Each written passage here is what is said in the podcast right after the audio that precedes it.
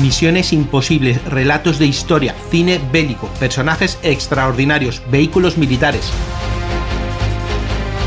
Bienvenidos a la historia bélica. Esto es Parabellum Podcast.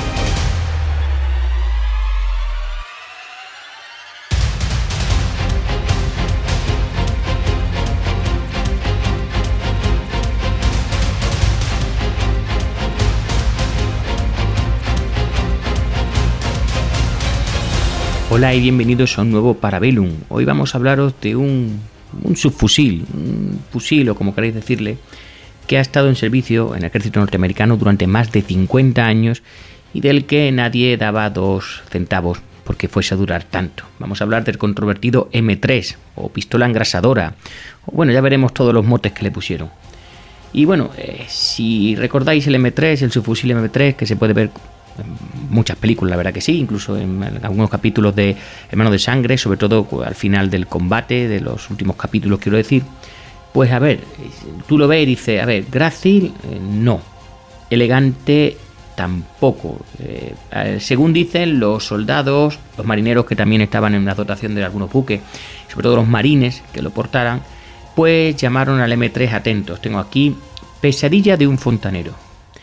Decorador de pasteles, ¿sabéis? Esta pistola que sirve para echar nata y decorar un pastel.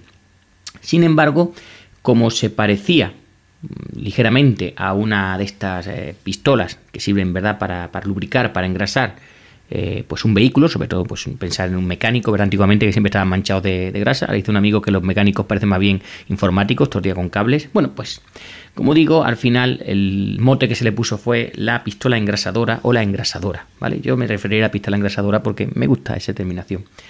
Y bueno, eh, fue diseñado en un principio como un sustituto barato, y ahí radica su importancia, del emblemático subfusil Thompson.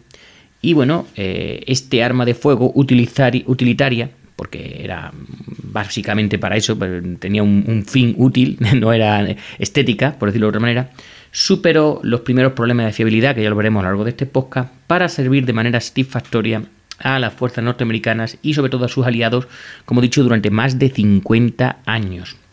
La mayoría de los militares que han utilizado una en combate admiten que la pistola engrasadora era una, un arma de combate cuerpo a cuerpo adecuada, no muy querida, o sea, vale, hacía su trabajo, pero no me pidas que encima me guste, a pesar de, como digo, su aspecto feo y, sobre todo, pues lo que más le interesa a un gobierno, su aspecto barato. Bueno, retrocedemos al año 40 y los oficiales del Departamento de Armamento del Ejército de Estados Unidos empiezan a darse cuenta de que, en fin, quiera o no quiera nuestro amigo em, Roosevelt, pues vamos a acercarnos a la guerra y tenemos que empezar a prepararnos para un enorme programa de rearme para eh, bueno, pues prepararnos a esta guerra mundial que está afectando a todo el planeta.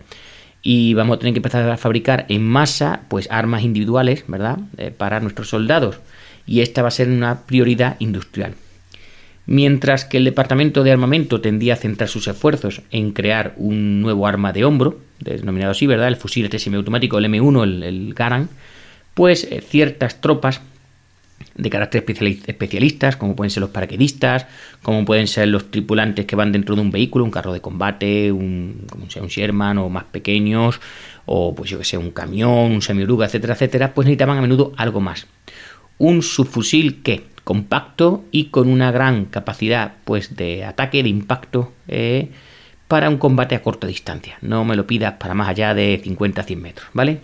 El Thompson, el Thompson de uso corriente, que había sido diseñado durante la Primera Guerra Mundial, este con el cargador redondo, que luego se le pondría al recto, ¿verdad? Y con, incluso llevaba un pistolete para la mano más adelantada, bueno, pues cumplía este requisito, pero tenía sus problemas.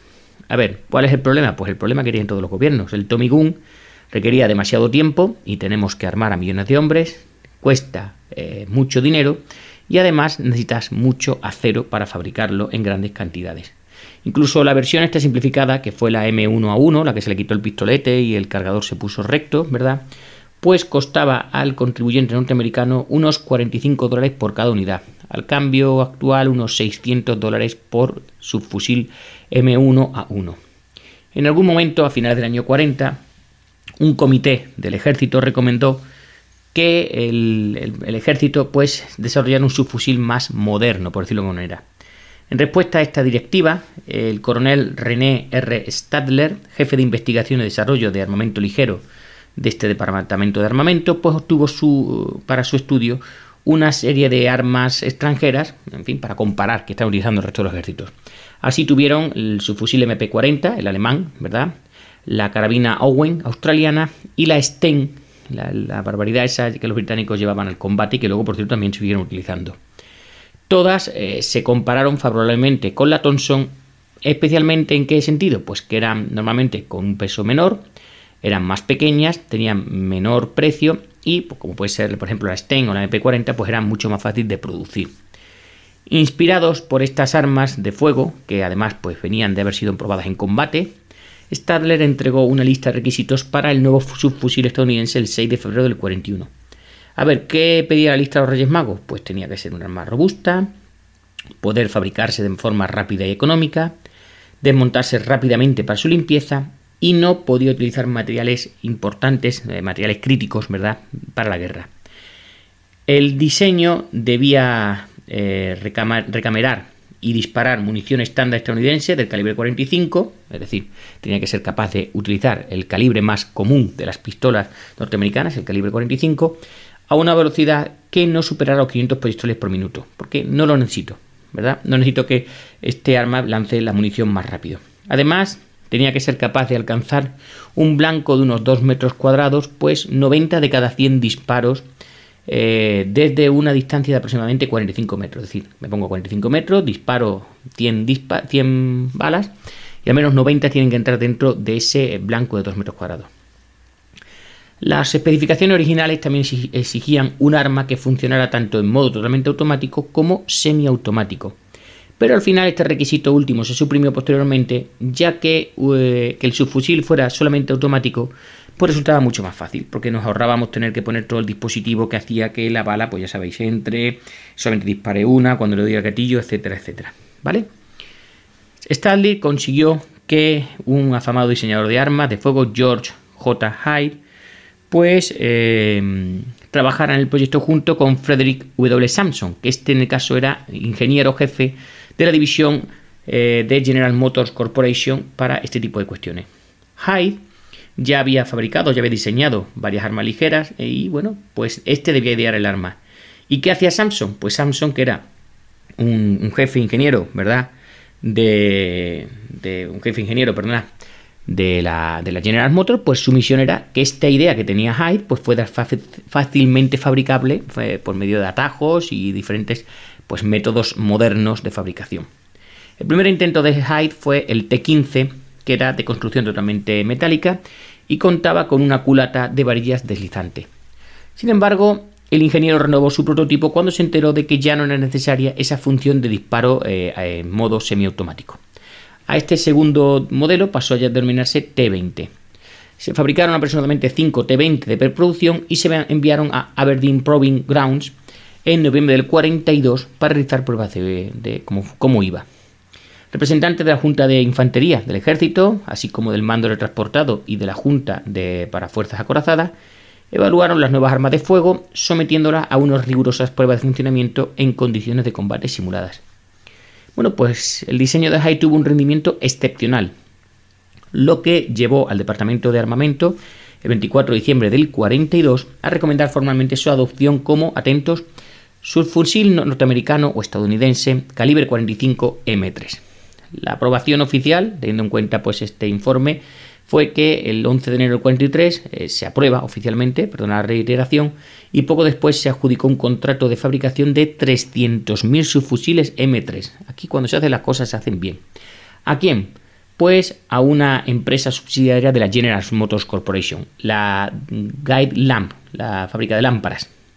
La Guide con sede en Anderson, en Indiana, normalmente fabricaba, por lo que dice su nombre, conjunto de faro, en este caso para automóviles, pero cuando llegó la guerra, pues todas las fábricas empezaron a fabricar, eh, pues, en fin, todo lo que estuviera relacionado con la guerra, aunque yo creo que los faros, también son importantes. Bueno, los trabajadores de allí estaban acabando de terminar otra eh, producción de nuestro amigo Hyde, que en este caso no le salió tan bien el invento, que fue la pistola FP45 Liberator. La Liberator, pues ya sabéis, es esta pistola que solo permitía un disparo, cuya misión era matar a un alemán y que tú, ya sea un soldado, un policía, quien sea, y robarle su arma. Es solamente sirve para eso, no, no busquéis nada más, ¿vale? Habían fabricado nada, un millón de armas, de pistolas. Aquí tiramos con pólvora de rey, como se suele decir.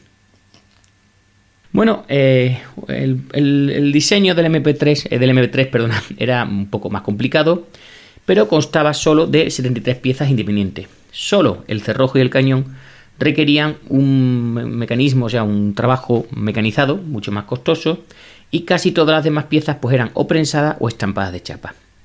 Se hizo un uso extensivo de una técnica conocida como soldadura por puntos, que era una técnica que aceleraba el montaje, pero que evidentemente arruinó para siempre cualquier posible atractivo estético que tuviera el arma. Vamos con las características. El arma de Hyde medía unos 58 eh, centímetros con la culata plegada y unos 75-76 centímetros con la culata extendida. Pesaba unos 3,63 kilos cuando estaba en vacío, pero subía hasta los 4 kilos y medio cuando se introducía un cargador con 30 cartuchos. Oye, pues 30 cartuchos está muy bien, es una gran cantidad de munición. La cadencia de fuego, lo dije, nunca tenía que superar eh, los 500 eh, proyectiles por minuto, en este caso tenía 450 proyectiles por minuto, y el cañón del M3 generaba una velocidad en boca de 280 metros por segundo mientras que con su rudimentaria mira frontal y trasera, pues se podía apuntar, y ponerlo de apuntar entre comillas, hasta 90 metros. Disparar el M3 era un proceso sencillo. En primer lugar, el operador tiraba hacia atrás de la empuñadura retráctil, ¿verdad? Y con ella martillaba el cerrojo. A continuación, metía un cargador y cerraba la cubierta antipolvo, atentos, y con la cubierta antipolvo se activaba o se ponía el seguro, si abrías la tapa, quedaba lista para disparar. Cuando pulsabas el gatillo, este enviaba el cerrojo hacia adelante, extrayendo un proyectil del cargador y metiéndolo en la recámara. Un hoyuelo que había elevado, una marquilla que había elevado la cara del cerrojo, actuaba como percutor, golpeando el cebador del cartucho, esto hacía detonar, y bueno, pues ya os podéis imaginar, la fuerza del retroceso presionaba entonces el cerrojo hacia atrás contra un muelle y esta acción extraía y expulsaba por ese agujero pues el casquillo vacío y bueno, eh, según cuentan los más expertos en utilizar este MP3, MM3, perdona, voy a decir MP3 mucho, pues podían hacerlo, ponerlo en modo semiautomático porque, en fin, dice que con un toque, de esto que suelen decir, no, con un toque conseguía solamente saliera un proyectil, ¿vale? Una bala, pero que eso había que tener un buen tacto. La OSS, que sabéis que es la Oficina de Servicios Estratégicos, la antecesora de la CIA, y que era responsable de armar a los grupos guerrilleros en las regiones de Europa y Asia, pues encargó lo que se conocía como un kit de conversión para que el subfusil de Hyde pues, eh, pudiera utilizar la munición de 9 milímetros Parabellum, que como sabéis era una munición que era mucho más utilizada tanto por los aliados en sus fusiles, en los subfusiles eh, ingleses o por ejemplo pues el, eje, el MP40 y todas estas cosas. El arsenal de Rock Island fabricó unos 500 de estos kits que, consistían en un cerrojo, un cañón, un par de muelles de retroceso y un adaptador para el hueco del cargador que aceptaba el, cargador estándar STEM británico. Según se informa, la eh, Guide Lamp Division pues llegaría a fabricar otros 1000 M3 con una recámara para munición de 9 mm, con lo cual era relativamente sencillo mm, poner todo este dispositivo, este aparataje para utilizar la munición de 9 mm. Los subfusiles M3 terminados comenzaron a salir de la línea de montaje en mayo del 43. Esto evidentemente representó eh, un periodo de desarrollo muy corto, ya que el arma fue diseñada, probada y puesta en producción en solo 7 meses. Algo muy corto para un arma. Sin embargo, a ver, pues cuando la gente corre, pues evidentemente van a surgir luego los dolores de cabeza. El programa sufrió un importante revés cuando se supo que los eh, trabajadores de la Guideland, que eran inexpertos en estas cuestiones, habían aplicado demasiado calor al soldar las secciones derecha e izquierda del, eh, para el cargador. Su mala técnica dio lugar a un eh, armazón deformado que impedía que el M3 funcionara correctamente. Los inspectores de calidad rechazaron casi todo el primer lote de producción de 20.000 subfusiles debido a que los cargadores, como digo, pues quedaban mal alineados para ser disparados. En 1943, el primer año de producción, excepto quitando estos 20.000, pues se fabricaron 85.130 M3. mientras que en 1944 la Guideland entregó un total de 343.372 M3. Las cifras de 1945 incluyen 178.122 M3 y 15.469 subfusiles del modelo M3A1, que es digamos la versión mejorada que ahora os comentaré. Al final, total, pues número 622.163 eh, subfusiles construidos durante la Segunda Guerra Mundial. A unos 20,94 dólares por unidad, aproximadamente unos 313 dólares del, día de hoy, el subfusil M3 representaba un triunfo en la producción en, en masa a bajo coste. De hecho, en un principio se llegó a clasificar este fusil como fusil desechable, es decir, tú te encuentras que tu subfusil por algún motivo deja de funcionar o no va bien, pues no se lo llevas al armero de tu unidad, simplemente lo desechas, lo tiras y no te preocupes que te vamos a dar otro.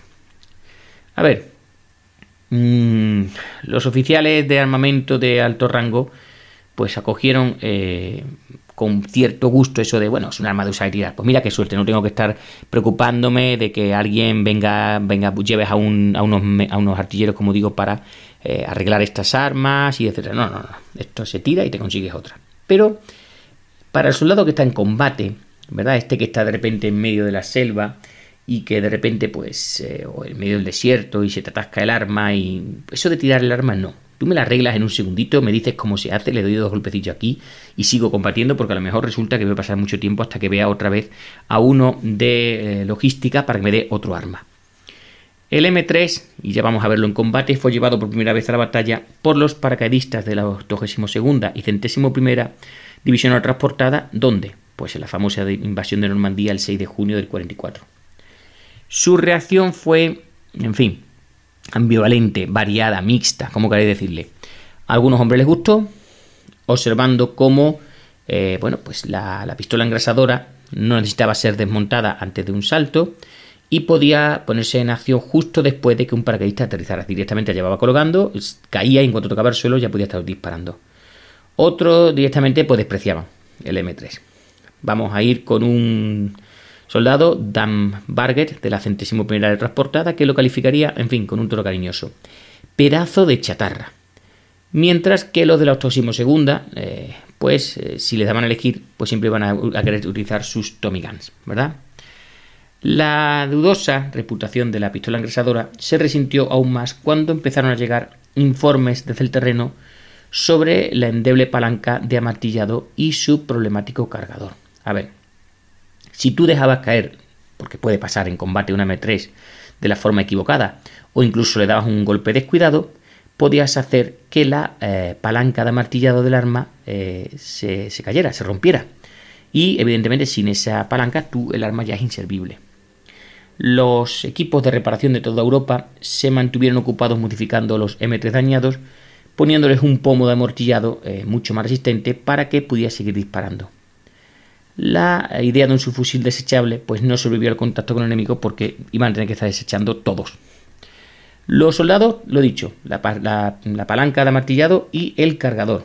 ¿Por qué? Porque era difícil de cargar. Y lo dice uno que intentó cargar la de una pistola varias veces y acaba con el dedo destrozado. Bueno, pues dice que eh, estos cargadores eran difíciles de cargar y se atascaba cada vez que entraba incluso una pequeña cantidad de suciedad. Más tarde el, Departamento de Armamento puso a disposición de las tropas una herramienta para poder cargar los cargadores, así como una cubierta protectora de plástico para evitar estos problemas de los cargadores. Algunas deficiencias llegaron a ser corregidas sobre la marcha por los soldados que cuando están aburridos pues son ingeniosos y a veces pues solucionan estos problemas. El sargento Mark Morris, corresponsal de la revista Young Magazine, magazine revista verdad de los Yankees, describió cómo los hombres de una compañía de infantería le dijeron lo siguiente.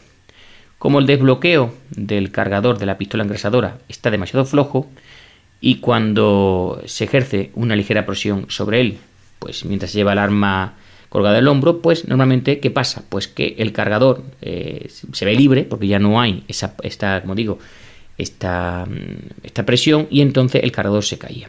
En consecuencia, los hombres cogían un martillo de bola, es decir, un martillo con la punta redondeada, y doblaban ligeramente el desbloqueo para que fuese más seguro a la hora de transportar el, arma cargada. una circular de una revista que se repartía entre las tropas, Experiencias de Batalla, y que era eh, publicada por el Cuartel General del Ejército de Estados Unidos en el Teatro de Operaciones Europeo, el 16 de marzo del 45, sugería atentos. Busca un muelle de varilla de funcionamiento de un fusil M1 y córtalo en cuatro secciones iguales. Luego utiliza dos de estas secciones para sustituir los muelles de la varilla guía dentro de la pistola engrasadora. Haciendo esto, afirmaba el autor de esta experiencia de la batalla, he conseguido aumentar la cadencia de fuego del subfusil M3. El informe continuaba declarando que esta modificación también hace que el arma sea más estable y mejore su precisión. A partir de mediados del 44, las formaciones que eran organizadas, que eran creadas del ejército y de los marines, empezaron a recibir el nuevo subfusil antes de dirigirse al extranjero. El soldado D. Eberhard, de la tercera sección de la compañía India del ducentésimo cuadragésimo segundo regimiento de infantería de la cuadragésimo segunda división de infantería, se entrenaría con la pistola engrasadora en, Oklahoma, en Camp Gruber. Herbert dijo que él y sus compañeros de infantería lo despreciaban ligeramente, pues consideraban que el M3 no dejaba de ser una imitación barata de la famosa MP40 alemana. Otros, eh, sin embargo, encontraron que la pistola engrasadora era un arma precisa y fiable que aguantaba bien los rigores de la batalla. Un informe del grupo de observadores de combate del ejército, fechado el 5 de febrero del 45, detallaba lo que los jefes de pequeñas unidades de la 99 División de Infantería pensaban de esta nueva arma de fuego eh, para el combate cuerpo a cuerpo. Decía así, el subfusil M3 es la mejor arma que utilizamos para patrullar. Se puede poner en acción rápidamente y a corta distancia, es precisa y potente. Y, por ejemplo, el sargento de Estado Mayor J.W. Logan, que servía en la compañía Delta del Regimiento de Infantería Centésimo I de la 26 División de Infantería, llegó a sugerir que en un futuro cada jefe de, sección de ametralladoras debería llevar un subfusil en lugar de un fusil M1 Cara. El M3 no tardó en llegar a manos de hombres como por ejemplo el sargento Charles F. Carey, que posteriormente obtendría la Medalla de Honor del Congreso. Era el jefe de una, de una sección en funciones, él era jefe de la sección en funciones del tricentésimo nonagésimo séptimo regimiento de infantería de la centésima división de infantería. Bueno, pues este hombre, el sargento Carey, armado con su pistola engrasadora, convenció a 30 o 40 soldados alemanes, no está muy claro, para que se rindieran el 8 de enero del 45 en Rimling, en Francia. Eh, por esto no le dieron la medalla de honor. Se la dieron porque más tarde cogió, soltó su M3, cogió un M1 y un bazooka y utilizó un carro de combate enemigo y luego mientras la dotación del carro iba saliendo por, por las escotillas, pues fue disparando uno a uno mientras intentaban escapar. Por eso y por otras cuestiones dieron la medalla de honor del Congreso. Bueno, las dotaciones de los vehículos estadounidenses, ya lo he dicho antes, también debían llevar este pequeño rechoncho engrasador. Los carros de combate Sherman del último modelo que se sirvió al ejército pues venían equipados con hasta 5 subfusiles para la protección eh, personal de la dotación y la posibilidad de llevar a cabo seguridades locales eh, alrededor del carro. Por ejemplo, el artillero Russell Spooner observó lo siguiente. Un M3 levantado por encima de la abertura de la cotilla podía rociar el campo con un montón de balas en cuestión de segundos. Esto, concluía Spooner en su informe, desalentaba a un enemigo cercano de cualquier intento de interferir con los que posteriormente necesitaban abandonar su carro de combate. Es decir, tú sacabas un poquito la alarma, abrías fuego en todas las direcciones y ya podías salir. Comparativamente, eh, pocas engrasadoras de estas vieron acción en el terreno del Pacífico. Algunas serían operadas por tanquistas del Cuerpo de Marina de Estados Unidos en Iwo Jima y en Okinawa, mientras que varios buques de la Marina de Estados Unidos llegaban a guardar M3 en sus armarios de armamento ligero para su uso por parte de los grupos y trozos en tierra. También existen pruebas de que estas armas se enviaron al, ejército chino y a las guerrillas por medio del OSS cuando estaba pues, luchando contra los japoneses en Birmania. Y bueno, mientras el, se abría eh, paso por los campos de batalla de Europa y el Pacífico, en casa, en Estados Unidos, estaban haciendo un esfuerzo para corregir las deficiencias del arma. Yo dije antes que había una versión mejorada, el M3A1. A partir de abril del 44, los expertos del Departamento de Armamento y de la fábrica de la Guide trabajaron para desarrollar una versión mejorada que ofreciera pues mayor fiabilidad y facilidad de mantenimiento. Así se consiguió en diciembre de ese 44. Un cambio notable eliminó esta frágil manivela que hemos dicho antes de amartillamiento del M3. En su lugar se hizo un profundo corte cilíndrico mecanizado en el cerrojo. Para cargar el arma todo lo que un operador tenía que hacer era meter el dedo en la ranura de amartillamiento y tirar del cerrojo hacia atrás hasta que se bloqueara. Es decir, ya no había una palanca que sobresalía, sino que tú metías el dedo y con el mismo dedo lo tirabas hacia atrás. Pues mira, es una ventaja. Se prestó también mucha atención a la culata desmontable del M3A1. Ahora podía utilizarse como una herramienta para el arma y venía con un soporte eh, soldado para ayudar a meter las balas en el cargador. La punta de un tubo de alambre también estaba enroscada con una forma de cepillo de ánima, lo que la convertía en una culata de engrasadora que también servía como varilla de limpieza del fusil.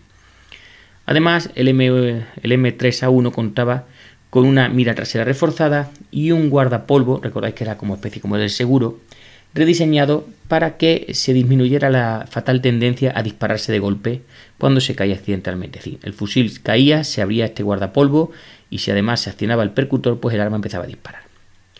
Estas eh, modificaciones, contando lo que he dicho antes, la palanca de mantillado eliminada, pues al final solamente le quitaría unos 85 gramos al peso total del arma, pero bueno, algo es algo. La Guide Lamb Division construiría más de 15.000 M3A1 antes de que se terminara la guerra, aunque la mayoría de las M3 eh, originarias que permanecían en los stocks del gobierno de Estados Unidos fueron mejorados a la configuración A1 en un momento dado. La Ithaca Gun Company fabricaría una segunda tirada de 33.200 M3A1 durante la guerra de Corea. Y además la Ithaca también produjo miles de piezas de reparación para estos subfusiles que estaban en servicio eh, tanto con los Estados Unidos como sobre todo los aliados, esos estados clientelares que los Estados Unidos empezaron a tener a partir de los años 50. Y bueno, aparte de los clientes de préstamo y arriendo, ¿verdad? Esta famosa campaña que tuvieron los Estados Unidos de prestar armas y luego pedírselas de vuelta cuando acabara el conflicto, la Segunda Guerra Mundial, eh, recuerdo, países como Francia, Inglaterra, pues Unión Soviética, otros usuarios incluyeron eh, esta arma sobre todo a partir de la creación de la ONU, como pueden ser Turquía o el Reino Unido, sobre todo cuando lucharon en Corea. la vieron aparecer y dijeron, oye, esto nos gusta, lo queremos. Estados Unidos también proporcionó varios subfusiles del modelo básico, el M3 o del modelo avanzado, M3A1, a varios estados latinoamericanos y del sudeste asiático durante la época de la Guerra Fría. La China comunista clonó, copió, como queréis decirlo, el M3 en 1947. Y este sería denominado su fusil tipo 36, que fue visto ocasionalmente en acción contra las tropas de la ONU durante la guerra de Corea. Además, en la década de los 50, el gobierno argentino construyó una variante recamerada a 9 mm para Belum conocida como la PAN 1. Y a esta arma le siguió pronto una versión con fuego selectivo o PAN 2, que era lo que al principio se quería, ¿recordáis? Modo semiautomático o automático. En Estados Unidos, el M3A1 serviría de banco de pruebas para un gran número de proyectos de investigación y desarrollo del Departamento de Armamento.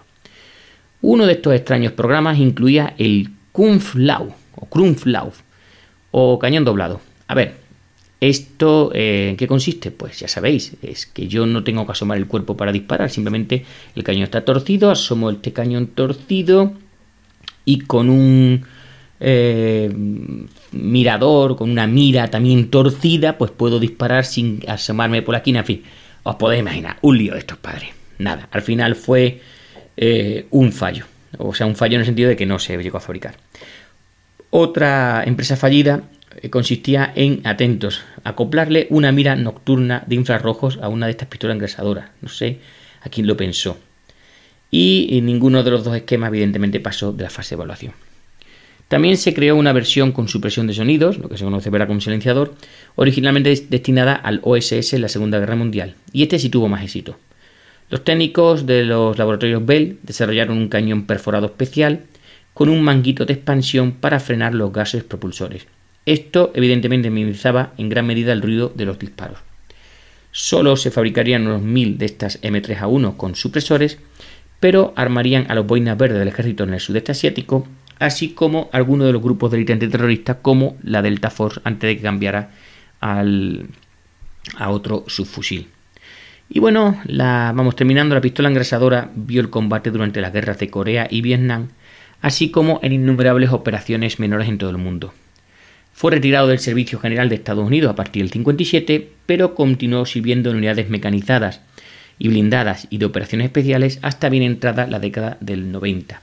Y el autor del artículo que estoy utilizando para hacer este podcast dice que él recuerda haber estado entrando en combate en el 2001 y en su carro de combate, él es un artillero, era un miembro de un carro de combate, un Abrams del gobierno norteamericano, pues dice que en su cuartel general aún había algunos M3A1 por allí, pues no sé si por estética, por recuerdo o para ser usados. Y nada, aquí este pequeño parabellum de aproximadamente media hora para contaros la historia de este arma, que no sé si es emblemática, no es el M1 Garand ni otra cosa, pero bueno, en fin, ha participado en más combates que otras armas. Si os ha gustado Parabellum, que pertenece a la factoría Casus Belli, pues ya sabéis, comentar, compartir, darle un like y hasta otra.